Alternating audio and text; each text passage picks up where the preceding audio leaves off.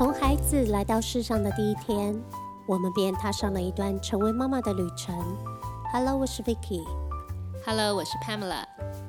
我们是两个台湾妈妈，在纽约相遇。欢迎你收听我们的交换日记。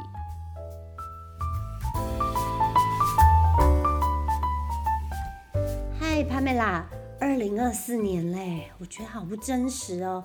以前觉得二零二四年啊，就是那个天空中有车飞过的未来啊，没想到就现在耶！哦，所有台湾的孩子们呢，也快要准备期末考，迎接快乐的寒假了。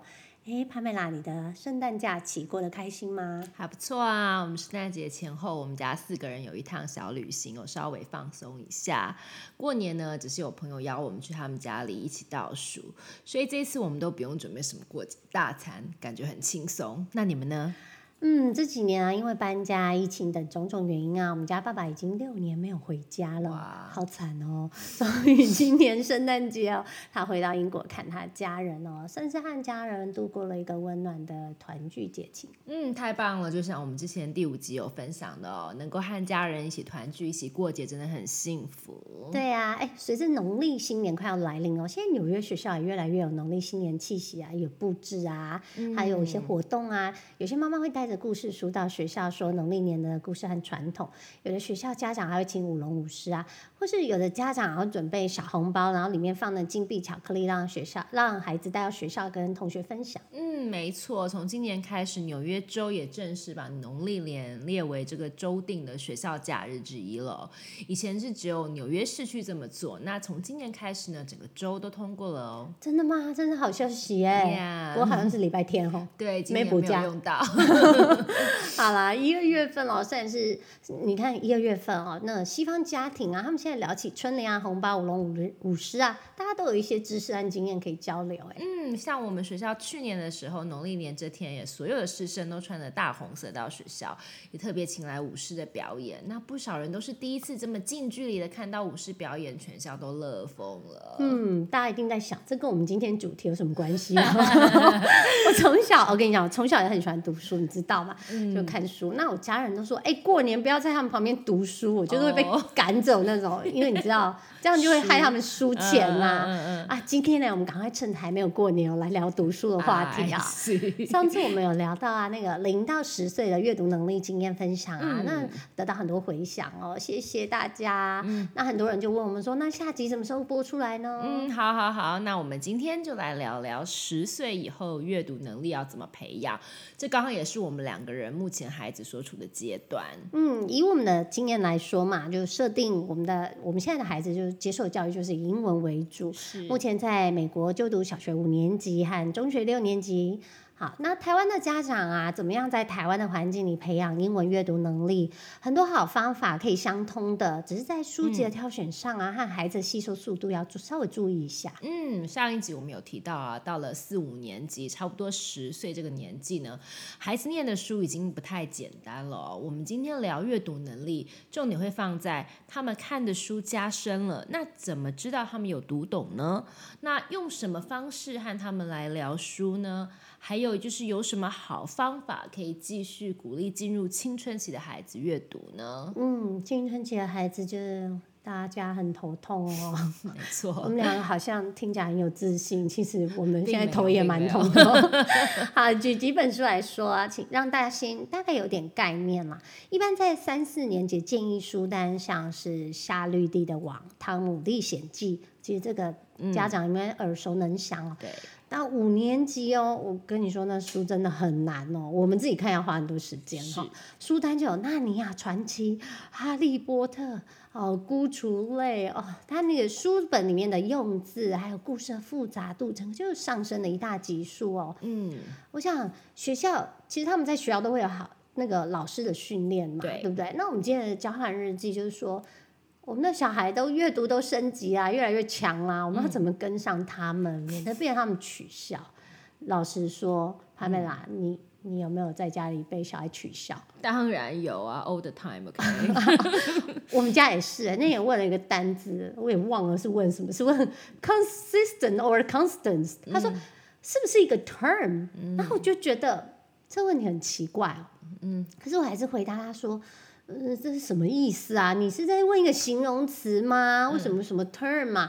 后来我才知道，天哪，原来他在问数学。嗯，那我就被他爸爸。和他一起取笑，哦他算算我脸皮厚，嗯 反正数学不是我的领域。对啊，像我昨天也听到我们家妹妹在和她爸爸聊几个美国的开国元老，就那几个人就是有不同的对各自对美国宪法有什么贡献等等，那这完全也是我不熟悉的领域啊。不过我就当成是听历史故事，一般听他们讨论，其实也是挺有趣的啦。嗯，就是希望今天这一集啊、和我们有着差不多年纪的爸爸妈妈，不管在美国或台湾啊，听听看我们观察到一些就是适合他们这个年纪的阅读能力经验培养的方法。嗯，哎，开始之前我先想一个问题，就是台湾的家长会问我说：“哎，Vicky 老师，我已经跟他说，就是他们的小孩，我已经跟他说阅读很重要了，他就是听不懂啊。”哎，潘美拉，你会怎么跟孩子说这件事？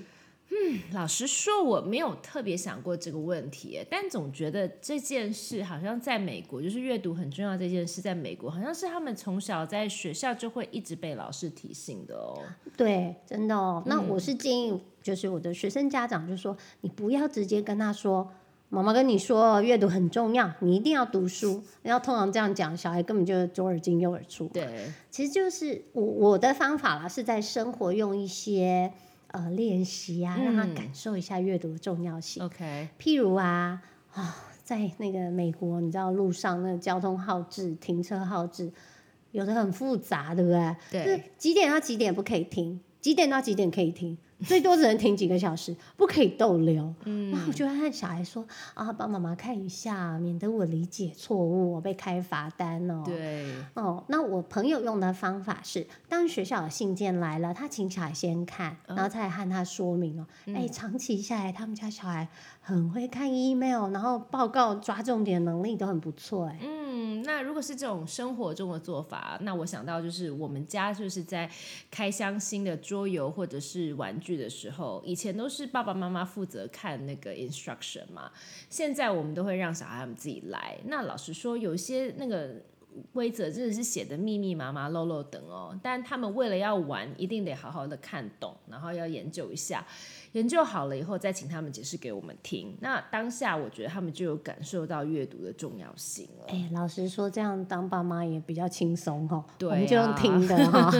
啊，我真的想到，就是我的小孩在这边念一年级的时候，我们班老师就开了一个，算是那个算一个算什么家长座谈会嘛，对不对？对，就和我们说，就说爸妈说，你们不要夸赞你们的小孩好棒、好聪明哦，你要把他聪明跟不是，你要把他棒的地方实际的例子点说出来。嗯嗯嗯那我们刚刚就是在分享这个哦，看看不管是看 email 啊，看那个呃 traffic sign 啊，或者是像你刚刚说的玩游戏嘛，我们要嗯。赞美孩子说，哎、你阅读能力很不错哎，我没想到你那么强哦，就对。这样，这样子。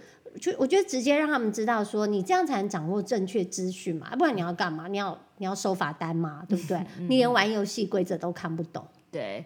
是啊，是啊，像我觉得这种阅读哦，真的是他们生活中很重要的能力。像我住在美国二十多年嘛，我觉得美国要读的文件真的还蛮多的，不只是升学考试的题型，但你在外面办身份证件啊、缴税、开户，还有房子的大小事情，都是在考验阅读的理解。那如果不小心理解错误，又要花很多时间来弥补，这样子。真的，这是我好佩服你哦，因为就是有些东西真的好难哦，我到现在还在学习哦。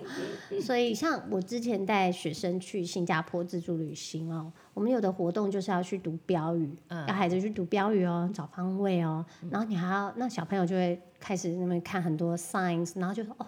哦，这里不能吃东西，要被罚多少多少钱哦，然后闯红灯啊，怎么都不可以。那学生看懂就很有感觉，就是哇，原来学英文很有用哎！哎、你有没有看过？你们在新加坡、马来西亚看，有些地方会有那个，某些地方会不可以吃的榴莲，哦对不对？我还看过，你知道吗？不可以放风筝，哇，还有还有一个我觉得蛮特别，嗯，不可以靠在墙上。哈，这样也不行。对，嗯，我是觉得这样蛮好，就是说让他们自己用自己的眼睛去读，让他们参与哦，就会比较有感觉哈。那像之前我们有聊到，就是小学一二年级的时候，会让小孩子写一本书来当他们的阅读作业嘛，嗯，要让他们从目录开始知道他们的书是怎么来的。那我自己自己有注意到，就是说我的孩子十岁开始，他们的阅读进步也是从他们学校学的各式不一样、各式各样的阅读作业开始。因为到了高年级甚至中学的时候，阅读方面的这个 project 就是作业，他们会更多元。比如说，他们会让小孩写一个读书的推荐语、推荐文，就是嗯 book recommendation，、或者是做一个读书报告 book review。我觉得这种写读书推荐或书评这样的功课，我以前在台湾读书的时候好像比较没有接触过。那我觉得是还算蛮有创意的教学方式。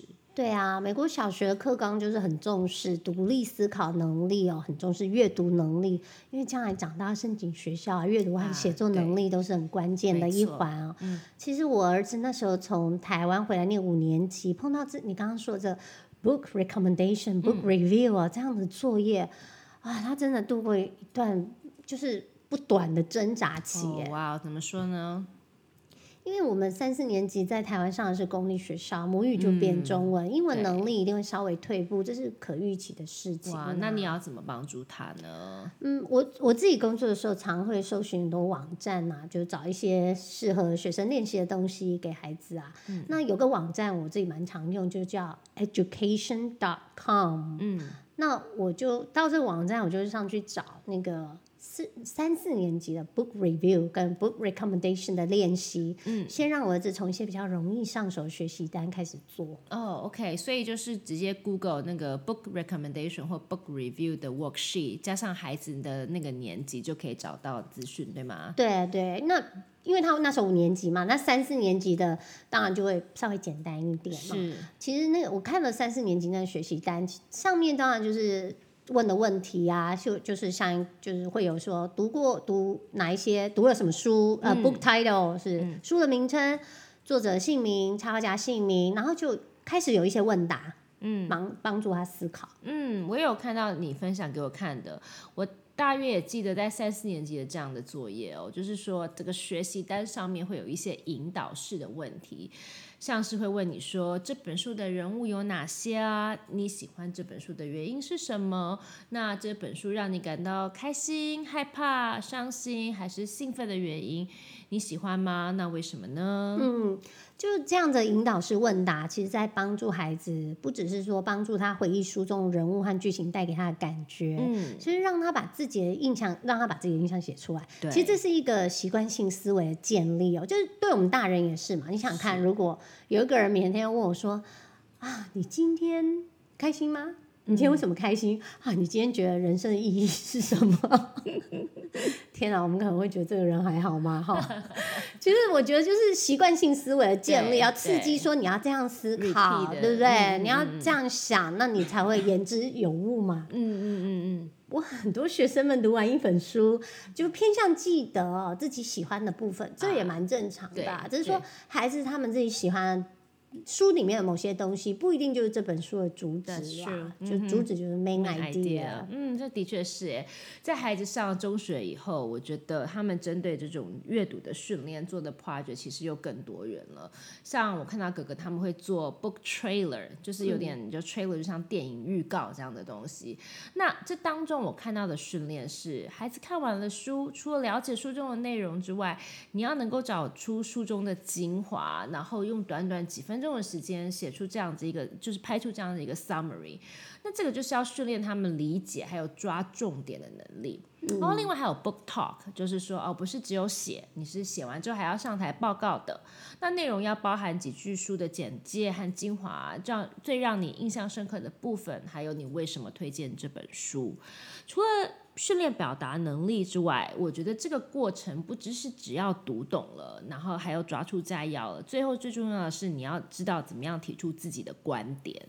嗯，这是六年级的功课，其实难度已经很高了哎。嗯其实那个时候我孩子五年级的时候，这个 summary 书的这个摘要啊，真的让他哀嚎半年呢。嗯，就虽然他的阅读习惯不错，但是你阅读有了阅读习惯，你阅读完你要输出嘛，对，输出才是你的写作跟表达能力啊。小孩真的是哦哀嚎，那我们半那半年就是常常聊书，我我就用一个方法啦，我觉得还算不错，然后他的哀嚎声就越来越少。哇，那赶快来跟我们分享一下你的方法，让我好好做笔记。好，顺便喝一口咖啡。好，好，我们先大致分类一下哦。孩子啊，他读的书的，先先大致分两大类啦，就是 fiction books 和 non-fiction books，就对是虚构类啊和非呃虚构类和非虚构类。那我儿子对非虚构类的书籍，像传记啊、科学类啊、知识等等的，比较没有那么大的问题。但虚构类的书本啊，学校老师也说，就是他抓资讯就很零散。对，我我觉得这也 OK 啦，就可以就蛮正常，因为我的学生也是一样嘛。那我就做了一张简单的心智图，有五大点。嗯，那第一大点呢，我就会先和他聊聊故事中的人物。OK，那你问他这个人物的时候，他会回答一长串的人物吗？嗯，没错啊。有一次我们聊啊，那个《To Kill a Mockingbird》，中文好难念啊，中文这句这本书的名字。杀死一只知根 鸟好，。谢谢。他就一下说了十几个人物哦，然后我们就我就觉得啊，没关系，我就觉得你记性怎么那么好，都没办法记得那么多。那我们就慢慢聊说，那可能谁是作者写的最重要的主角，然后第二主角。其实越复杂的故事就会需要和孩子慢慢聊那个角色的轻重。嗯，OK，角色的轻重。那第二点，心智图的第二点是什么呢？接下来我就问他说故事的时间和地点呐、通常这点他回答的还蛮快的。嗯，一开始他还会卡在那边说要背出几年几月几日啊，我说 反正不是历史，你你讲了我也 对我也记不得。嗯那我就说你大概时间就好了哈。嗯那第三点呢，就是孩子觉得真的蛮混乱的地方，我觉得这点对大人也蛮难的，就是剧情情节。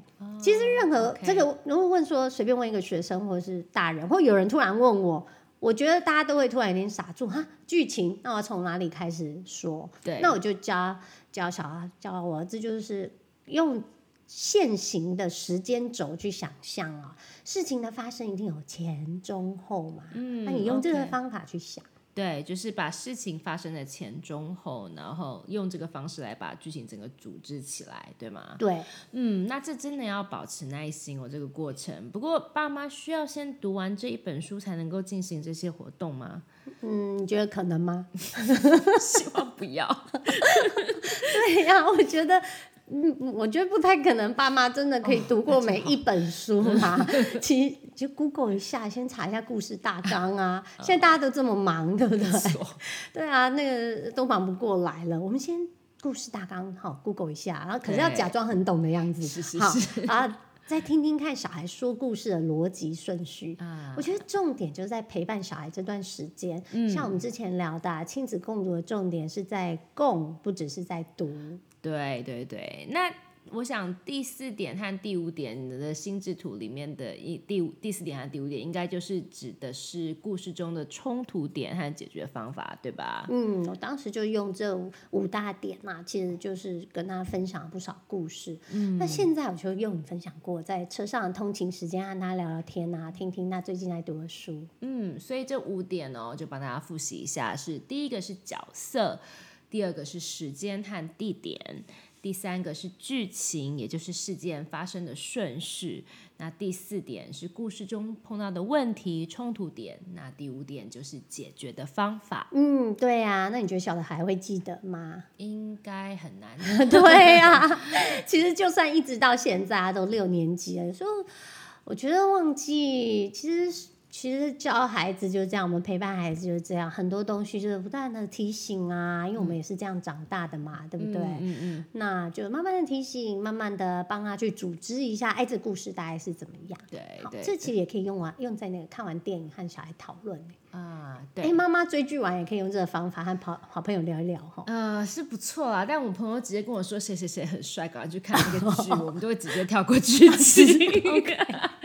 好了，不过开玩笑归开玩笑。话说最近我们家妹妹也和我分享她写读书心得报告的呃方式哦，就是她怎么做笔记，然后我们就 book note，然后怎么找到书中的 important 的 quote，就是佳句，然后她在写书评的时候呢，就可以加上去，可以更吸引更多人来读这本书。嗯，我很喜欢这个方式哎，因为每个人选的名言佳句都。可能会一样，也可能不一样。你就可以和自己的朋友分享，也会更了解自己和自己的好朋友嘛。这个活动很棒。嗯，对啊。像我在看我们家妹妹，她在准备她最近有一个 book talk，因为她真的很喜欢那本书，叫做《Out of My Mind》。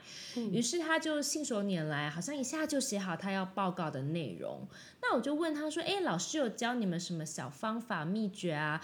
可以这样子就是准备你的 book talk 嘛？”那他就说：“老师建议。”他们在读的时候呢，就用那个便利贴，那个 personal，看到家具或是特别有感觉的部分呢，就又。那个贴一个便利贴来做记号，这样你看完一整本书，要再回去找重要的地方来引用的时候呢，就会比较快。嗯，这也让我想到以前有看过一本书叫《读书方法》，我到现在还是会用这个方法，就是把喜欢的句子啊，或者是词啊，或者把它关键字写在书页的边角，这样下书下次那个翻书的时候看到那几页边角的关键字哦，就有其实有点像那个 hashtag 的概念了。不过你知道我最近用这个方法常写的都是什么嘛？嗯，就写中文字，因为我忘了那中文字怎么写，就写在旁边练习。对，嗯，那我觉得在这个。读的过程当中呢，另外他就是跟我分享，就是说，如果你想到哪一本书以前读过，可能有类似的讯息呢，就可以赶快去把它翻出来。最后在写心得的时候，可以用另外一本书里面的家具来佐证自己的想法。我最近看他写的那个 book talk 就是用这个方法。妹妹在结尾的时候呢，用了一句她在另外一本漫画书里面看到的家具，她说：“If you think of quitting。” Don't, because if you quit, you already lost. 那我觉得他这个结论结的蛮铿锵有力的，我很喜欢。他说他就是一边读一边想到在另外一本书里面读过这句话，所以拿下拿来做结论。嗯，美美草的句子很不错，而且我觉得他这已经有点那个像在写论文的那个 原理了。我翻译一下他刚刚那个句子啊，他说：假如你想要放弃，千万不要，因为你放弃你就输了。这句话很适合放在励志的文章引用，哎，嗯，对啊，我觉得他好像收集了蛮多这种扩这种家具的哦。然后我觉得他在跟我分享的时候，我也发现他喜欢的句子和我蛮像的，就让我有机会更了解我自己的女儿，她现在喜欢什么，然后对什么有感觉。嗯，这个学校这个 quote 这个训练啊，在阅读过程中啊，让孩子思考啊，潜移默化里，其实我觉得这也激发了孩子的感知能力哦。嗯，我孩子那个五年级有一天啊。就很开心带回一张大海报，他说这个是班上的活动，每个星期呢，老师就会就是大家会选一句句子，那老师会把它写下来，写在这张那个大海报上，嗯，那全班就会投票说，哎，这一周这句适合谁，要送给谁，然后大家每一学期会轮到一次，嗯到现在这句还贴在他房间门后面，哦，这真的很好哎，那。我们刚刚聊了这个虚构类的五大类、五大点、五大重点，那爸爸妈妈可以和孩子聊。那 Vicky，你有提到你儿子喜欢的是非虚构类的书，那你会怎么样确定他孩子有没有读懂呢？嗯，就差不多在他三四年级，他那时候是迷迷上的历史，就第一世第一次世界大战、二次世界大战，我老天都考到我。我那时候在台湾啊，我们家全家大小、老爷婆婆、叔公婶婆、舅舅阿姨啊，大家是轮流扮演那个迷哥迷妹。听小孩讲古，你知道吗？那还我我觉得你，我相信你一定也有这种感觉，就是孩子阅读热情啊，那个专注那个 topic，一阵一阵的，对对，好，有时候是。像男生什么动物、恐龙、太空等等嘛，所以当你发现孩子对某一个主题、某一件事物有热情火花的出出现的时候，你一定要好好抓住，把那个火花变成烟火哦，烟花放烟火。哇，你好有画面哦！所以是你们家人轮流听他说历史故事是这样吗？嗯，一开始是这样，先让他天马行空的说，能记得什么，我觉得他想分享就让他分享。对。然后，然后在在他分享的过程中，我就慢慢的想，可以问他什么问题啊，除了书的名称、作者名称、故事中的角色啊，我我也是这样问学生啦。我会问，我会问他们一个问题，就是，哎，你觉得作者为什么想写这本书啊？哦，因为因为其实你知道，非虚构的那个主书的主题是蛮明确的。啊，对对对，所以我觉得你这个问题蛮好的，就是说先让孩子试着去思考这本书背后的动机对是什么，对？嗯，对啊，我觉得阅读最有趣的一部分，其实是除了那个读的当下你很 enjoy，、还有就是讨论。对，就像你看，你看你跟女儿好好哦，怎么儿子都不会跟我们聊名言佳句，女儿就会哦。我觉得你就知道哦，原来这是打动我女儿的心哎，原来我跟女儿有相似点哎。嗯我觉得这身为妈妈就觉得蛮感动的。嗯，那非虚构类书籍，我觉得比较理性啊，对听听看孩子对这本书和作者之间的关联有什么样的想法。就像你刚刚说的，哎，为什么要写这本书？背后的动机是什么？了解。那接下来呢？第二个问题，我就会问他这本书的最大的主题。嗯例如他可能当时读一本书，叫大主题很简单，他就会回答我啊滑铁卢之一、啊，对对这很明确嘛。很明确，那可能历史书籍当然会牵涉到年代，他就会提一下。嗯，那第三个问题就是书中的重要事件，因为最大的主题下面一定还会有一些次要的事件。好，这是第三个问题嘛。嗯，那第四个问题就会问他说：“哎，你从这本书学到什么哇，这么多问题，那你是一次都问完吗？？”哎，你觉得呢？没有啦不会吧？对啊，我其实对学生比较会啦，哦因为上课是在有限的时间，你要刺激对学生思考。是，那孩子在家里相处时间长啊，嗯还有你知道，尤其我不知道女儿会不会啊，但儿子就很会赖皮呀、对，然后我觉得好啦，你你先聊，你就嗯让小孩自己先聊，他愿意聊，我就觉得很棒嘛。嗯，那当然，我有发现他有什么忘记说到的啊，就提点他一下啊。如果我这样，哎，第一、第二、第三、第四，我这样问他，他翻白眼就不理我了。对。你你知道人家都说老师很难教自己的小孩，不过你今天真的分享很多很实用的资讯和方法哦。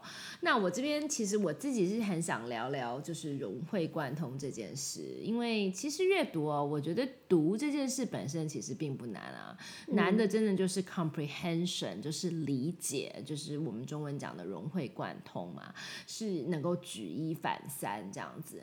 那我自己有发现说，在中学的作业里面，其实做的最多的是叫小孩子做自己做 study guide，就是把学到的东西、课本讲义的内容读过了之后，读得通透了，孩子在自己做字卡，有点像是小抄那样子，把重点记录在 flash card 上面。啊，没错，我们现在已经上，我们现在上半学期，对对。第一捆五百张已经用完，现在已经进入第二捆的一半呢，怎么怎么会这样？对因为用了七百五十张呢？对，因为我觉得他们好像几乎每一科都有这样子的作业，就是我常常看到哥哥他在做这个整理的动作，同时不只是整理，而且他其实在这个过程当中有练习自己找重点、抓重点，因为你你不可能把所有的课文整个就全文照抄抄在卡上面嘛，所以我觉得这其实是一个非常完整的阅读理解能力的训练。嗯，我觉得这你应该蛮强的哦。还好还好，我有听过那个欧美成功的作家分享，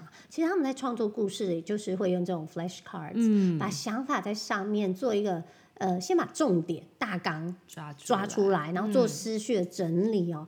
那我觉得这和阅读的这个抓重点训练是有关联的。嗯，没错。那后来我看到我们家妹妹她更上一层楼，她其实不止把 study guide 做好，她还找到了一个游戏软体，可以把这些所有要复习的重点，呃，改成游戏的问答题，然后她就会把它做成游戏，然后放上网，让全班一起玩，然后一边复习一边玩这样子。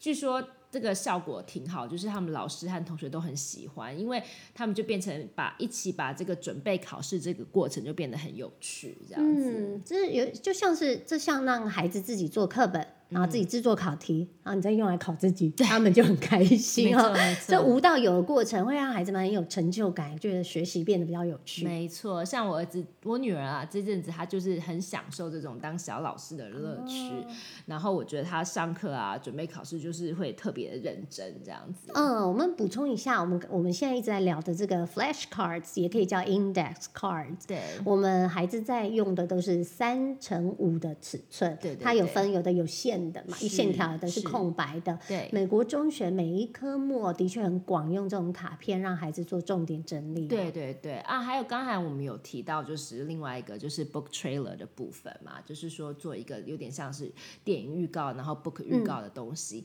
那我觉得我孩子其实也很喜欢做，因为这个是用一个比较像微电影的方式去呈现他们对一本书的理解。那有的人就会把它做成像动画那样子，那有的人是自己下来亲自下去演。那我觉得学校就是很鼓励这种用很多元的方式去呈现自己对阅读内容的理解。嗯，当每个孩子用不同的方式表达他们阅读后的心得啊，通常孩子就他们就是会享受那个学习的过程啊。对，这种团体分享啊、学习啊，青少年特别喜错欢。，嗯嗯哦，就是 teenagers。嗯啊啊，对了，上次我还有我听到我儿子和你儿子在聊书啊，真的我很兴奋，我就去偷听哎，结果你知道，我发现他们在聊数学，接着呢，哎，聊数学聊一聊哈，就互考数学计算题，好好笑哦。对啊，希望他们下次可以聊一聊最近有在一起读的书。对，可能要跟女儿聊。对，哦，真的，我们要先鼓励他们选书啦，哈。像我儿子班上有个活动，他很喜欢，就找好朋友一起选同一本书读。那这好朋友就是你的 reading partner，嗯就是那他们呢必须有要一起完成一面书面报告。嗯，那这个书面报告大家会分，譬如说你一到五页，我六到十页，可是啊。所有的答案都要我们一起讨论过，嗯。所以这有点像我们 podcast 的形式啊哦。对对对，然后他们还要找出这本书所有学到的单字、单字的意思、人物角色分析、时间、地点、冲突、结局啊，啊就是我们刚刚分享的虚构书籍五大重对点。对对，哇，这个我觉得有一个同才讨论的这个过程，真的还蛮好的。对啊，那阵子小孩下课啊，就说啊，妈妈，我要跟我的 reading partner 约那个 play day，day，因为我们嗯要先那个我们要 study，我们要做功课。而且我做功课没几分钟，我就开始打电动，就是多了和那个朋友多一次玩乐了理由。是所以他们这个就是 study hard, play hard，就是从小就开始有哈。没错，那另外我，我其实也很喜欢小学的时候，他们学校会选一些故事里面有 special needs，也就是有特殊需求的孩子的书，来让大家一起读。那妹妹她自己就跟我分享，就是说她读的过程当中就。能够比较能够容易了解到学校里面有一些同学他们面临的这种困难和心理状态，这也会让他在和他们相处的时候比较有耐心。那我就跟他说，哎，这其实就是在训练同理心，他其实也很认同哦。嗯，这也也是蛮像 reading partner 的概念哦。嗯这个方法蛮蛮特别哦，嗯，就是让孩子透过阅读帮助彼帮助此。彼此。嗯，其实我觉得阅读在小学的时候，他们也让他们有就是。接触到很多不同类型的读物，像是就是说一般的，就是我们刚刚提到的 fiction、non-fiction 之外，其实还有诗啊，还有剧本。我觉得老师都会循序渐进的鼓励孩子慢慢增加阅读的广度。嗯，我自己的阅读历程是先广泛就大量阅读，然后慢慢才找到自己喜欢的类型啊、作者啊。那现在也知道哦，什么样的心情看什么样的书，就是可以放松抒发自己。那上一集我们聊到的是十岁以前怎么建立孩子和书之间的关系。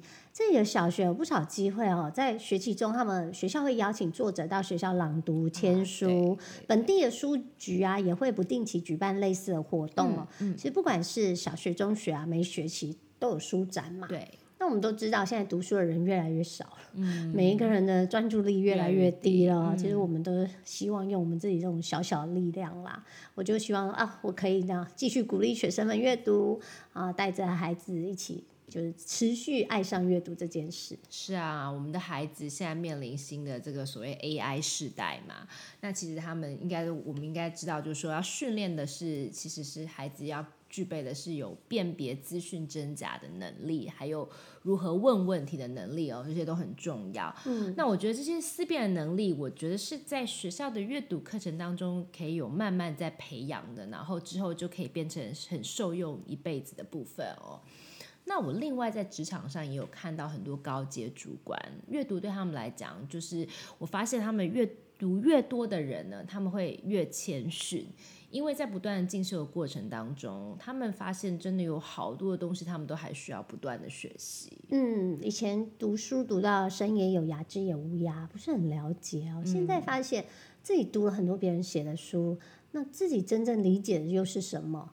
好，就会一直想继续学习，对，让想法全面一点。尤其当我们在做这个 podcast 的过程啊，我们要两个人要把哎想法说出来，哎讨论说出来，然后要要把重点写下来。其实这就是一个很考验我们自己独立思考的过程哦。我们其实是我我我们是就朝这个目标迈进的，励志啊！我励志的把学生和孩子教好，你也是吗？所以我们。交换日记其实也是蛮烧脑的哦。对啊，不过脑力激荡可以活化我们的脑细胞嘛。那另外，我就是觉得说，发现这个抓重点的能力也很重要。因为然后我也觉得这个也是可以在阅读中培养起来的。因为你想想看，在职场上嘛，高阶主管他们每天要开的会非常的多，要做的决定也非常多。印象中，如果我这个 team 的老板很会抓重点，然后给的指令也十分 to the point，就很精简有力的话，这个 team 就很容易因为非常有效率而脱颖而出。那我作为这个 team 的 team member，我就会很喜欢和这种老板共事，感觉每天都在一个行走的百科全书旁边，就可以一直学到东西。真的，很多大老板真的因为时间有限嘛，他们必须听很多很多的报告，要抓大重点。其实爸爸妈妈们也是家里的老板呢，对不对？我们听孩子报告书本剧情，然后抓重点问问题啊。啊，今天收听节目所有的大老板爸妈们啊，希望你们有听到使用的资讯，和家里的孩子们聊聊，和你们的那个 team member 好好聊一聊。那我跟帕梅拉两个呢？啊，我们两个也继续在我们十几岁的孩子阅读路上，嗯，挣扎，对，努力还有陪伴啦，对，尤其是在跟我过程当中，要记得保持微笑，保持耐心。没错，我们要提醒自己哦。那农历新年快到了，纽约妈妈的交换日记没有年休，嗯，因为我们是超有恒心的老板妈妈。那我们今天就先聊到这喽，我是 Vicky，我是 Pamela，拜拜，拜拜。